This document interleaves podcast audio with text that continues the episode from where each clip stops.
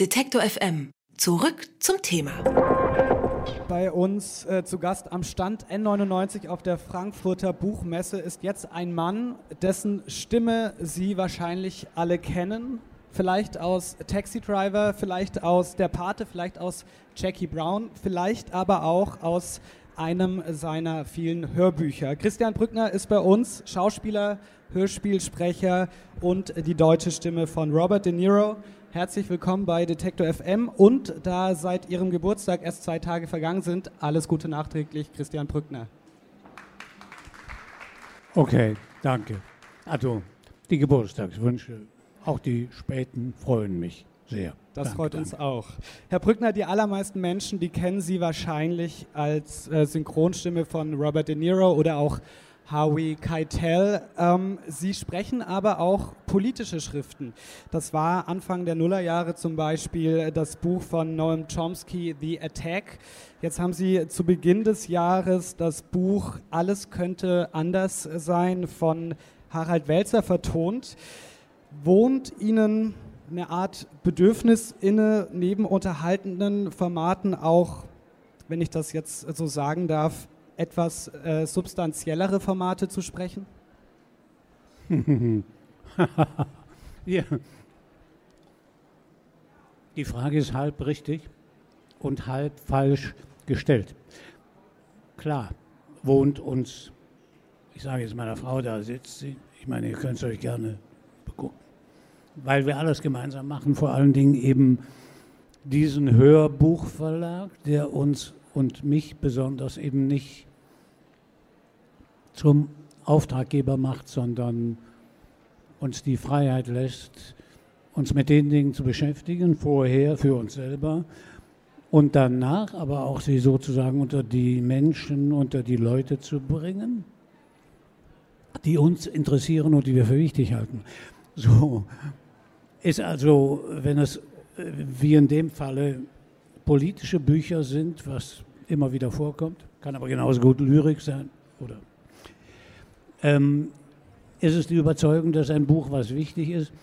Das ist aber bei der Belletristik, die natürlich den größeren Teil der Publikation letzten Endes doch ausmacht, ähm, nicht anders. Also sozusagen das Level der Aufmerksamkeit, die wir uns wünschen, nicht bloß aus materiellen Gründen, sondern genauso aus den inhaltlichen, weil wir nichts veröffentlichen werden, mit dem wir nicht vollkommen einverstanden sind. Mhm. Und wo wir denken, das müssten mehr Leute kennen. Mhm. Und was auch dann ja Dinge sind, die wir selbst vorher nicht gekannt haben, sondern die uns begegnet sind. Also da gibt es sozusagen im Anspruch keinen Unterschied. Das möchte ich noch klargestellt haben. Entschuldige, dass ich so pingelig bin. Nein, nein, alles können Sie gerne sein. Ähm, Sie haben den Inhalt gerade schon so ein bisschen betont. Chomsky und, und Welzer, das sind beides Autoren, die entspringen ja eher dem linken intellektuellen Spektrum. Ist das für Sie persönlich ein Milieu, in dem Sie sich nicht nur als Sprecher wohlfühlen, sondern auch politisch? Na klar, absolut. Ähm, das ist jetzt nicht so, dass a priori das Milieu, aus dem ich und wir gekommen sind. Das ist aber das, was wir uns mit Hilfe dieser Arbeit sozusagen, es ist ja auch immer für uns mit, das habe ich schon so ungefähr gesagt. Nicht bloß, dass wir Peng was veröffentlichen für andere Menschen, sondern geht immer um die Dinge, die für uns selbst dasselbe Interesse haben. So haben wir das Interesse an Chomsky gehabt, wir haben das Interesse an Welzer, sind ihm gestern hier begegnet, haben uns gefreut, oder an Bode, das heißt also an, sagen wir ruhig im weitesten Sinne, politischen Autoren, die aber nach unserer Überzeugung auch dieses akustische, diese akustische Realisation finden sollten, weil manchen Menschen oder nicht wenigen Menschen das akustische Erleben oder die akustische Begegnung das Verständnis erleichtert, das Verständnis erweitert. Du siehst, sie sehen, sorry, ähm, wir sind nicht wenig. von dem, was wir machen, zumindest für uns selbst, überzeugt. Wir halten es für wichtig. Um auch an der Stelle nochmal beim Inhalt zu bleiben, Harald Welzer ist ein äh, Soziologe, der sich, ja, der, der bekannt ist für seine Konsumkritik, für seine Wachstumskritik, auch äh, jetzt im Kontext äh, des Klimawandels. Ähm, seit spätestens seit Greta Thunberg, seit äh, Fridays for Future ist der auch in Deutschland so richtig auf der Agenda. Jetzt habe ich erfahren, dass Sie auch an den äh, Demonstrationen teilnehmen. Ist das richtig?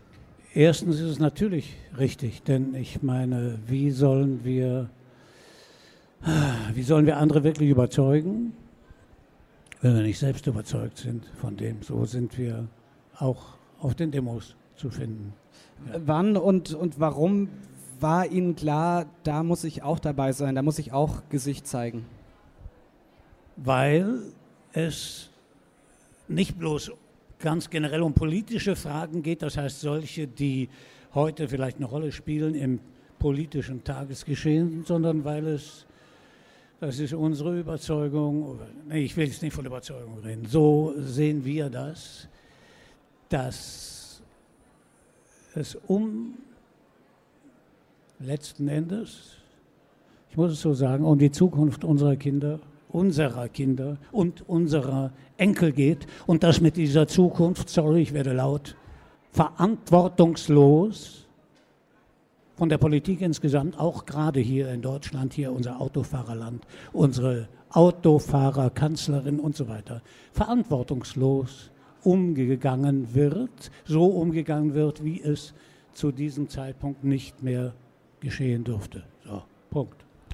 Sie sind jetzt eben auch schon ein bisschen laut geworden. Man merkt, wie, wie Sie das Thema beschäftigt. Ähm, in Ihrem neuen Film, beziehungsweise in dem neuen Film von Robert De Niro, Joker, da gibt es auch viele Streiks und Proteste, wobei die äh, dann doch ziemlich radikal sind, teilweise auch militant.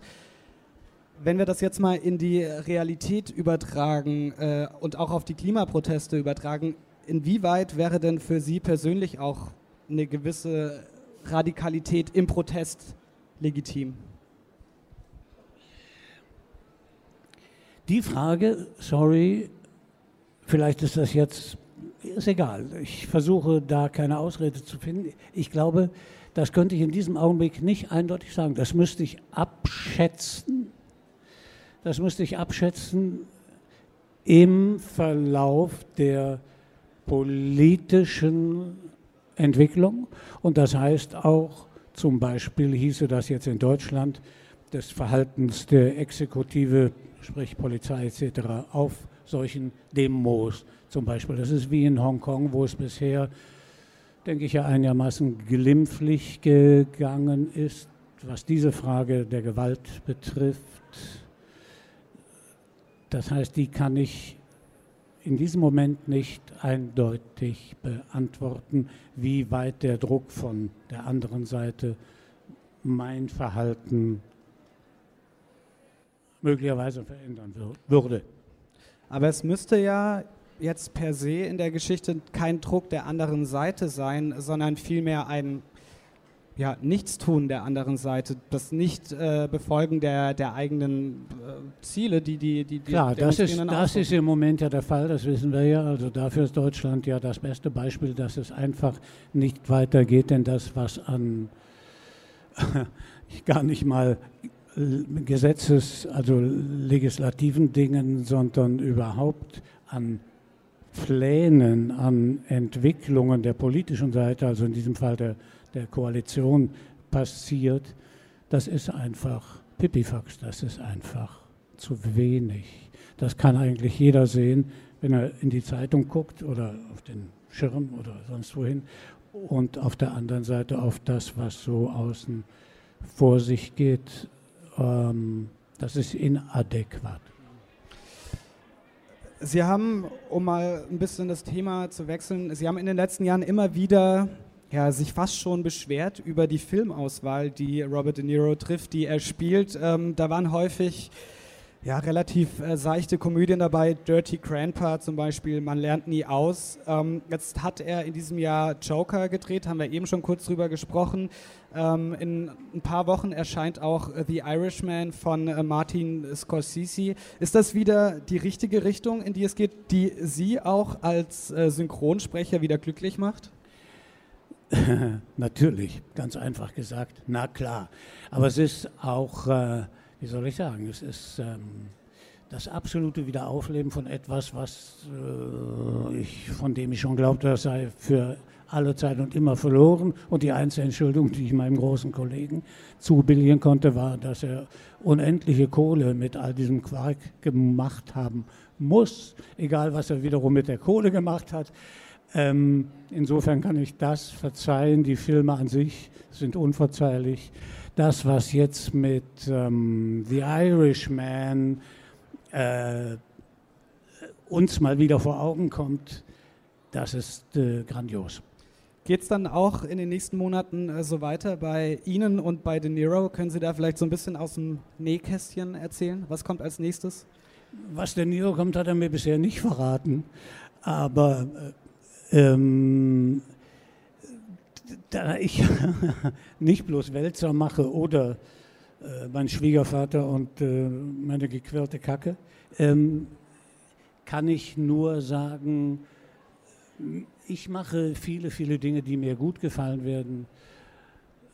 Äh, einfach deshalb, weil für mich äh, das, diese Varietät Qualität von meinen Unternehmungen oder meinen Arbeiten, sage ich mal, so ist, dass ich oft Zeit habe, Zeit habe, Zeit habe, auch wenn es nicht vorwärts zu gehen scheint, doch was zu entwickeln, was jetzt zum Beispiel eins meiner großen Bücher, großen Bücher, und ich habe ja viele, viele, viele, viele Bücher vorgelesen für ein Publikum, viele Eins der großen davon ist Moby Dick und damit gehe ich jetzt, also von Ende dieses Jahres angefangen, immer in großen Abständen natürlich, auf Tournee mit einer von mir kondensierten, das heißt auf wenige Kapitel reduzierten Fassung von Moby Dick, die trotzdem, denke ich, die Geschichte, die ja als archetypische Erzählung auch jeder Mann irgendwie kennt,